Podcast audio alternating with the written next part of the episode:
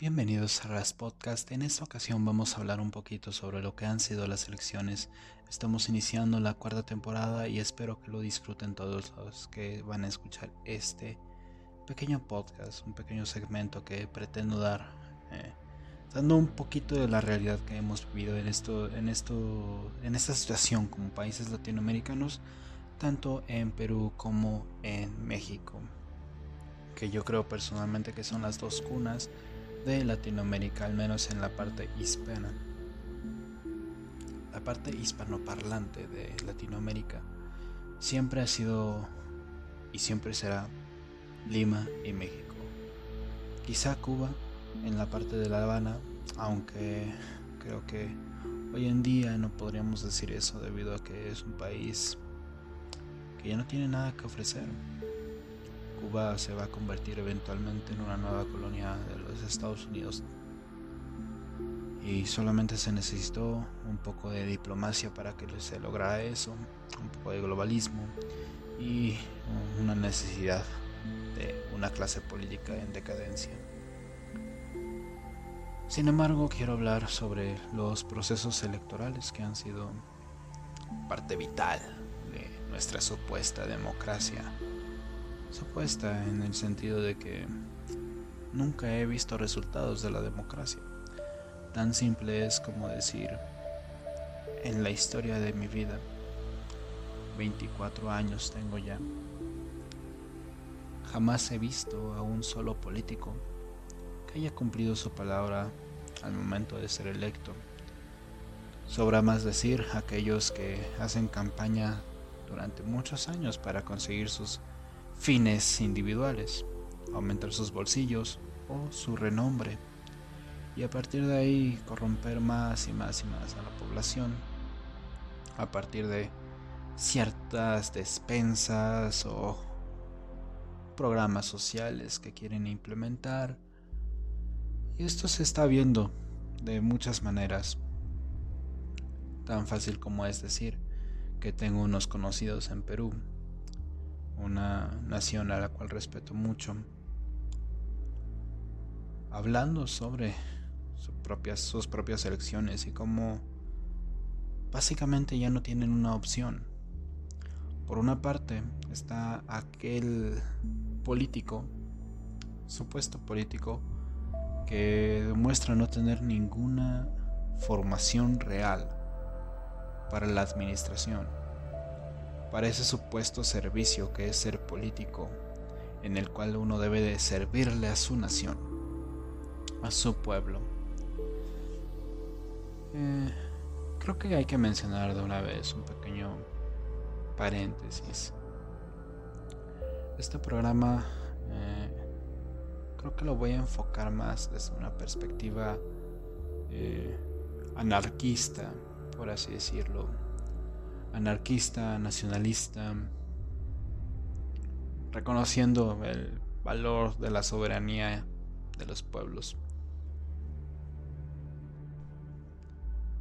En este sentido quiero referirme a este supuesto político que es reconocido por ser un marchista, un fanático de, la, de la gran izquierda y ser la mascota de un gran ideólogo que se ubica en los rincones más populistas de América Latina, de la izquierda populista, como dirían ciertos intelectualoides y pseudo-intelectuales eh, de rubro libertario y liberal que habita en este continente, que hace más daño con sus subversiones liberales que simplemente ofrecer una alternativa Aprovechando esto, quiero mencionar como ambos políticos se han estado señalando, se han estado atacando.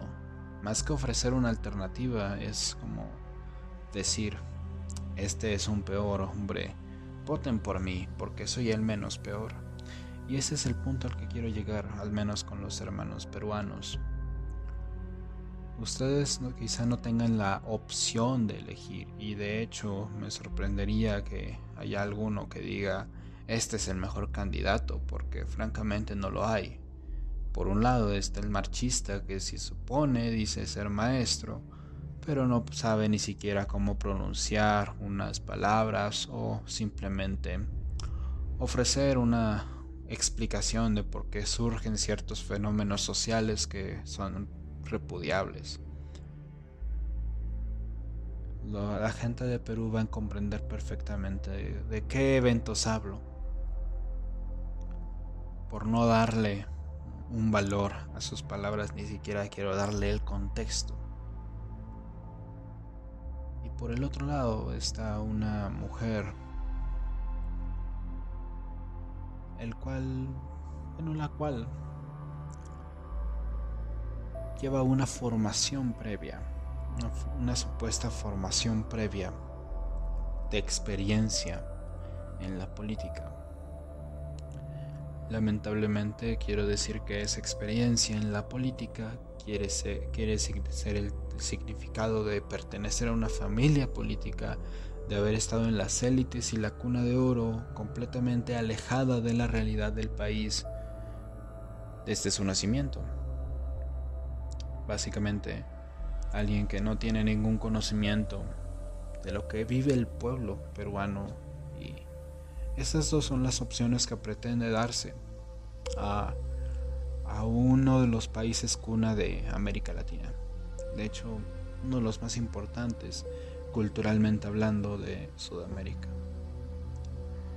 Y en mi país, en México, se ha convertido en un circo. Eh, son elecciones intermedias y todo se ha convertido en un circo. No paramos de ver a los políticos que intentan dar sus bailes en TikTok y hacer canciones eh, con la rítmica de alguna otra canción ya más famosa. Puedo decir que no merecemos esta, esta situación. Desde un sentido supuestamente nacionalista o patriota, Puedo decir francamente que no merecemos esto. Sin embargo, me atrevería a decir por un sentido realista de la palabra, hemos llegado a este punto porque nosotros así no quisimos. Nosotros así hemos prostituido nuestra eh, clase política. Francamente es repudiable lo que nosotros hemos provocado para que la política caiga en este punto. ¿Pienso que hay una solución política? No, no creo que haya una solución política. De hecho, creo que sería peor el buscar una solución política a este enorme problema.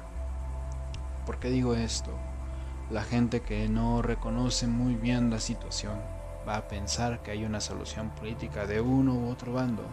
Sin embargo, no comprenden que uno u otro bando tienen que tener los nexos suficientes para que sean aceptados por el gran sistema y gran status quo que impera en este país. Ni siquiera le dieron a un antiguo eh, colega de narcotraficantes la oportunidad de hacer su propio partido. A pesar de ser expresidente, colega de algunos narcotraficantes grandes que han existido y un bebedor profesional de cierta marca de ron que yo personalmente repudio. No le dieron su nombre ni su lugar en estas nuevas contiendas y él es parte del sistema. Él es parte del sistema y siempre se ha pensado que, al menos en política, mientras se tenga la, la palanca y el dinero suficiente, uno puede entrar. Los partidos nos han propuesto actores, no agentes o actores políticos, actores del medio masivo. No tengo que mencionar los nombres, como ya he dicho, puesto que estamos repletos de ellos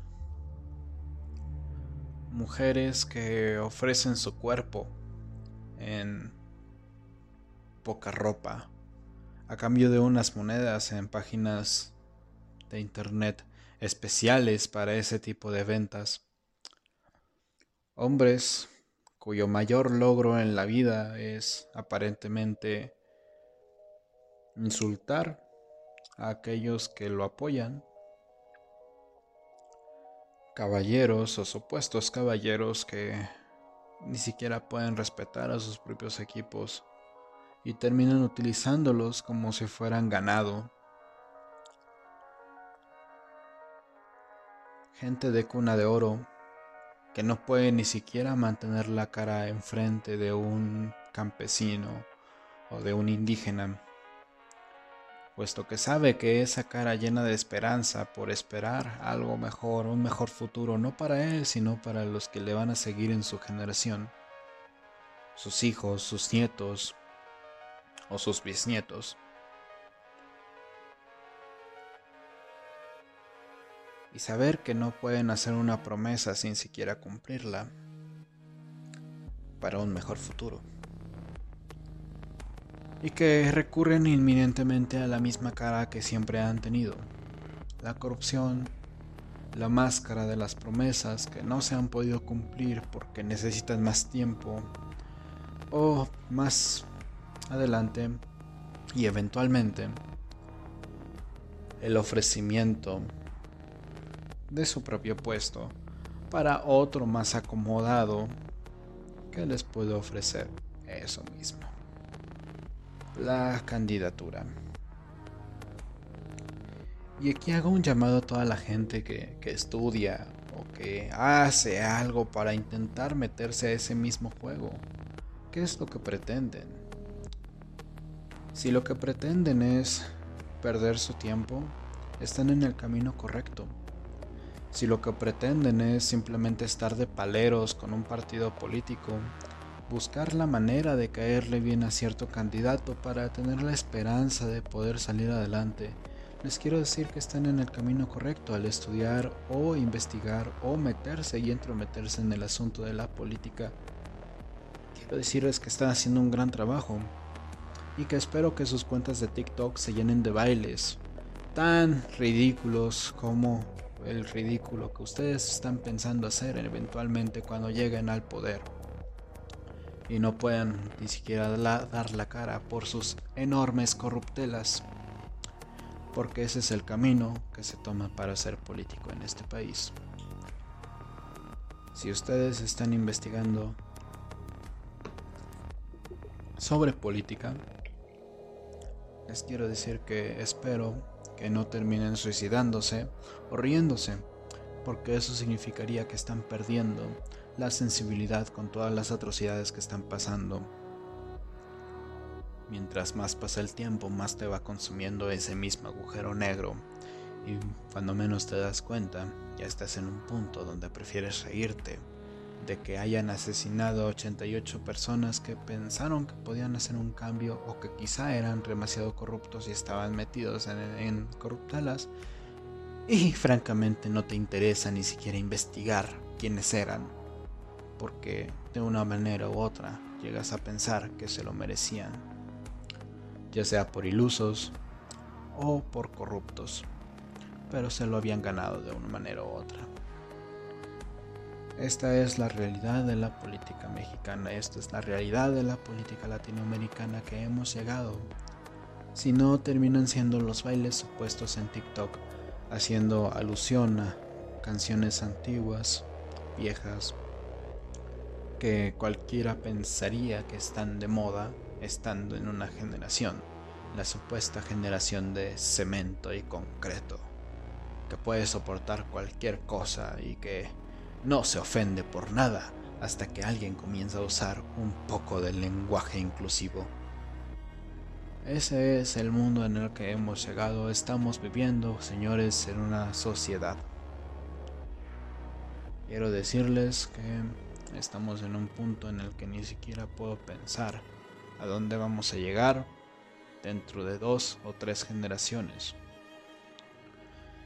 Pero tengo la esperanza de que quizá ya no existan los humanos para en ese entonces.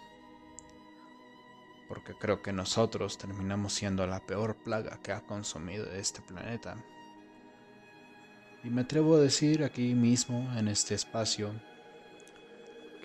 al menos de lo que conozco de los políticos, lo que he podido observar, termina teniendo más significado el hecho de poner un pito en la boleta y querer sentir que has cambiado el mundo porque has hecho un cambio en ti, te has opuesto al sistema que te han tratado de imponer, no has decidido tomar ninguna decisión, al menos de las que te ofrecen y has preferido ver fuera del panorama. Puede que algunos te digan que eres un idiota por querer anular o ni siquiera ir a votar. La pregunta es, ¿dónde están tus elecciones? ¿Y dónde están esas propuestas que tanto deseas? Claro que los candidatos y los partidos políticos van a hacer sus propias propuestas, pero nunca van a ser las propuestas que vas a desear o que sabes que van a ser las correctas para tu propia comunidad, porque la mayoría de ellos prefieren vivir en la burbuja, en la cuna de oro, comiendo con cucharas de plata, que vivir la realidad del pueblo, vivir el hambre que se vive en todos los lugares, todos los estados, todas las provincias, todos los municipios, por el simple hecho de ganar unos pesitos de más. Y cuando llegamos a un punto en el que nosotros estamos vendiendo nuestra propia dignidad, porque eso es lo que son las elecciones, que tú vendas tu dignidad por un par de años a cambio de que le vayas a dar todo tu espacio, pensamiento e ideología, e incluso algunos en personalidad, a ciertas figuras políticas que ni siquiera te conocen, pero que al menos sabes que puedes llegar a idealizarlas e idolatrarlas. Un saludo a toda la gente que ha alabado a cierto político que hoy en día está en una silla especial. Pero cuando les preguntas por las cuentas de este político, o lo van a defender, te van a tachar de enemigo del pueblo. Porque no puede haber mayor pueblo que el propio político. Estos son sus extremos, esto es a lo que han llegado. Y la pregunta es si podemos seguir considerándolos parte del pueblo. Cuando su bandera claramente dejó de ser la del pueblo, claramente dejó de ser la de su nación para convertirse en la bandera de un partido político. Sus cientos de manifestaciones, sus cientos de marchas, sus cientos de mítines y en ninguno de esos mítines yo he visto la bandera de este país. Siempre he visto la bandera de los políticos, he visto el rostro de los políticos, he visto inclusive el discurso y diálogo de los políticos y, las caras de la gente que los han de apoyar, ya sean acarreados, que los hay, o sean los propios ilusos que piensan que van a cambiar al mundo con simplemente ir a una casilla y poner un tachecito sobre un nombre. A esos ilusos yo me les refiero como los ilusos. Pero simplemente no puedo dejar de pensar que están vendiendo toda su dignidad por el simple hecho de darle su esperanza a un proyecto que en el cual ni siquiera están participando. No siempre es solamente la elección lo que importa sino que es lo que viene después de la elección. Podría decir el antes y referirme a de dónde están sacando tantos eh, beneficios, tantos ingresos, tantos gastos de campaña. Pero creo que no es el espacio, ni tengo los recursos necesarios, y valoro demasiado mi vida para arriesgarla y hablar sobre eso pero creo que puedo hablar un poco más sobre lo que ocurre después de la elección. Llegamos a un punto en el que buscamos idolatrar tanto los políticos que, al menos como sociedad, nunca hemos pensado en qué hacer con los afiches, con las propagandas que se han impreso y ahora están inundando todas las ciudades de mi nación. Con un enorme problema como el que va siendo la sequía o la contaminación imperante en esta nación, me sorprendería que alguno se haya negado a dar pancartas, afiches, panfletos y demás medios para poner solamente su rostro y el nombre del partido al que pertenecen.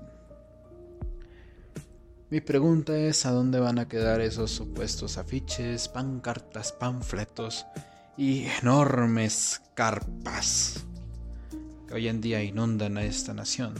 ¿Dónde van a quedar? Me temo mucho que vayan a quedar en un basurero a pesar de que llegue a tener un cierto placer visual de ver la basura con la basura,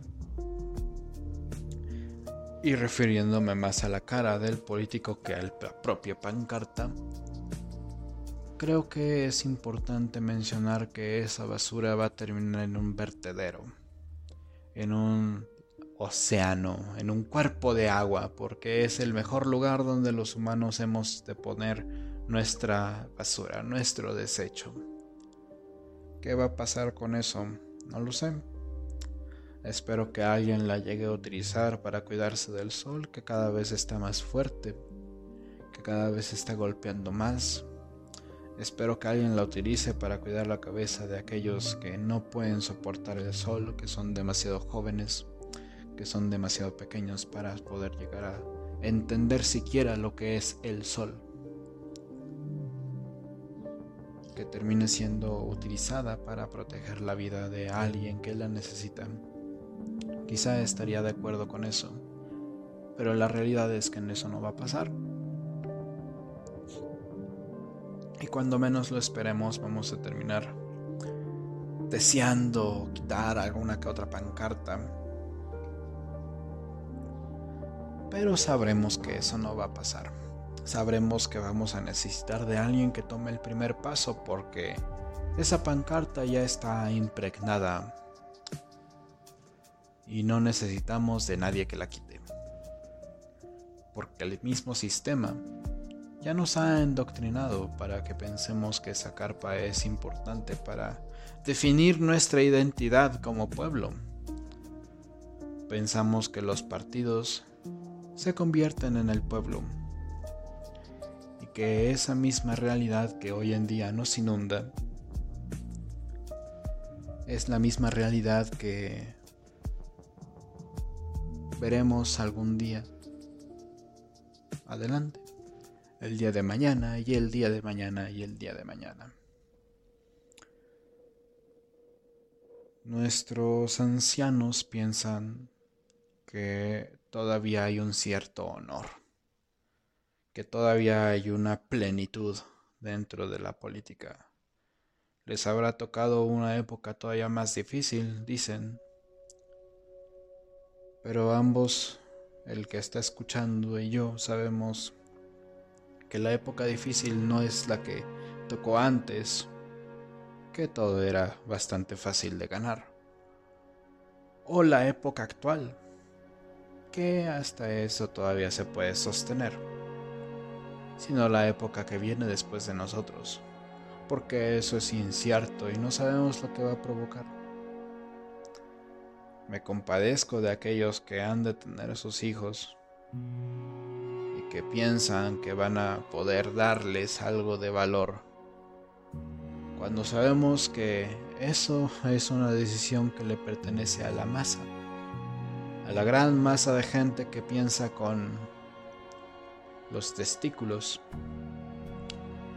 y que probablemente tenga la cabeza solamente para observar chichis en un pinche video de TikTok que nadie le importa.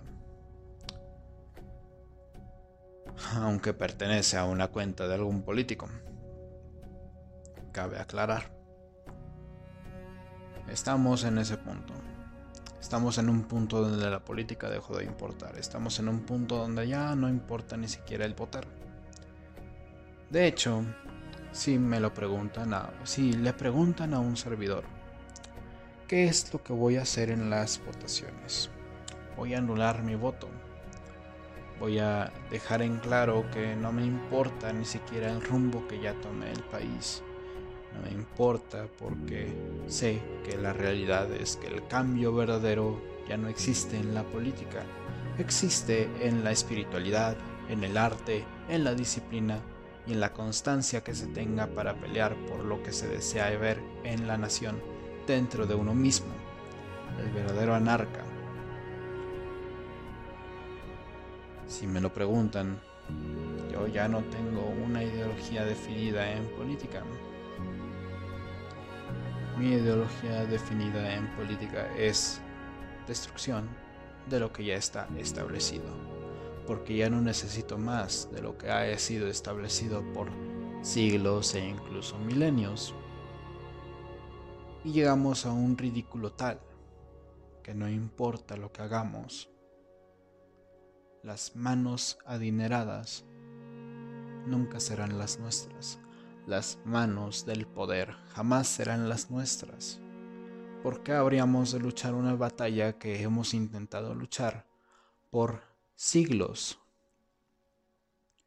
y que francamente nunca hemos vencido, porque es un frente inadecuado para la población. No puedes pelear contra un boxeador en una pelea de box, pero podrías ganarle en un juego de ajedrez.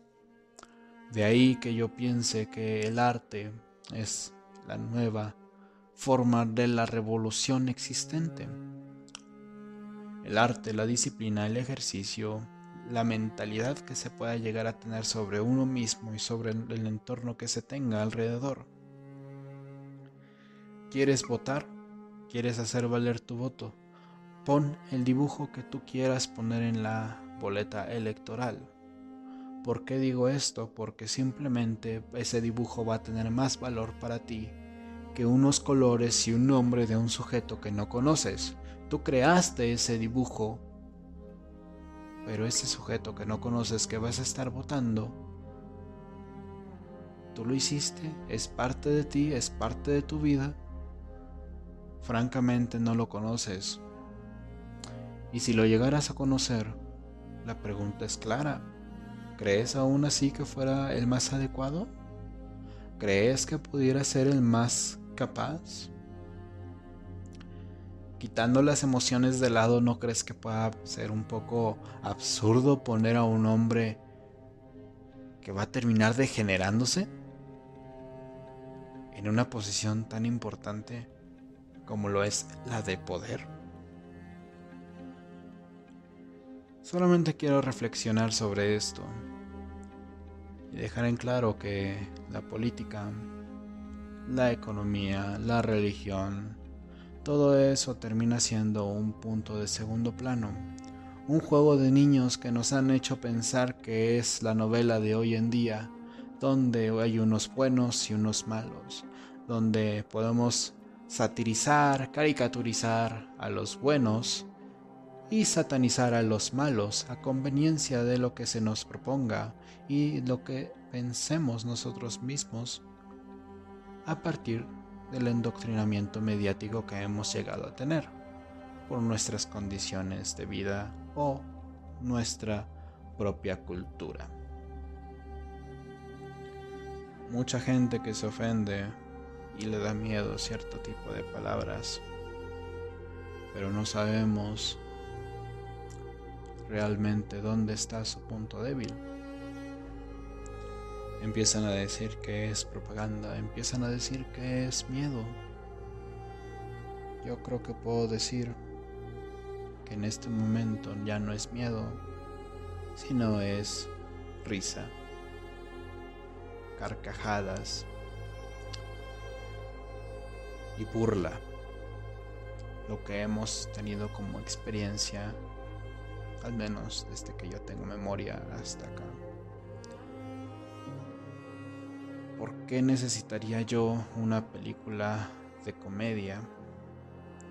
¿Por qué necesitaría yo un juego que me haga reír cuando tengo la misma política mexicana que me da todo el tiempo la satisfacción de saber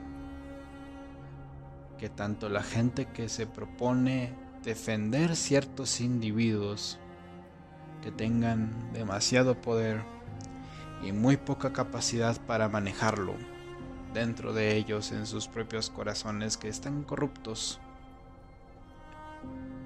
Esa es la realidad. No necesitamos más políticos, pero sí necesitamos más gente verdaderamente capaz de hacer un cambio, de transformar la realidad. Y al menos creo sinceramente que eso se ubica en el arte. Literatos, escritores, poetas, grandes creadores, pensadores, dibujantes. Un saludo a todos aquellos artísticos que han tenido la paciencia para poder conocerme. Y les mando un afectuoso abrazo. Y si me lo preguntan, yo creo que ustedes, los que se dedican a crear algo antes que seguir lo ya establecido, ustedes tienen la verdadera razón política, espiritual y revolucionaria que se necesita hoy en día. Esto ha sido Ras Podcast. Salud y gloria.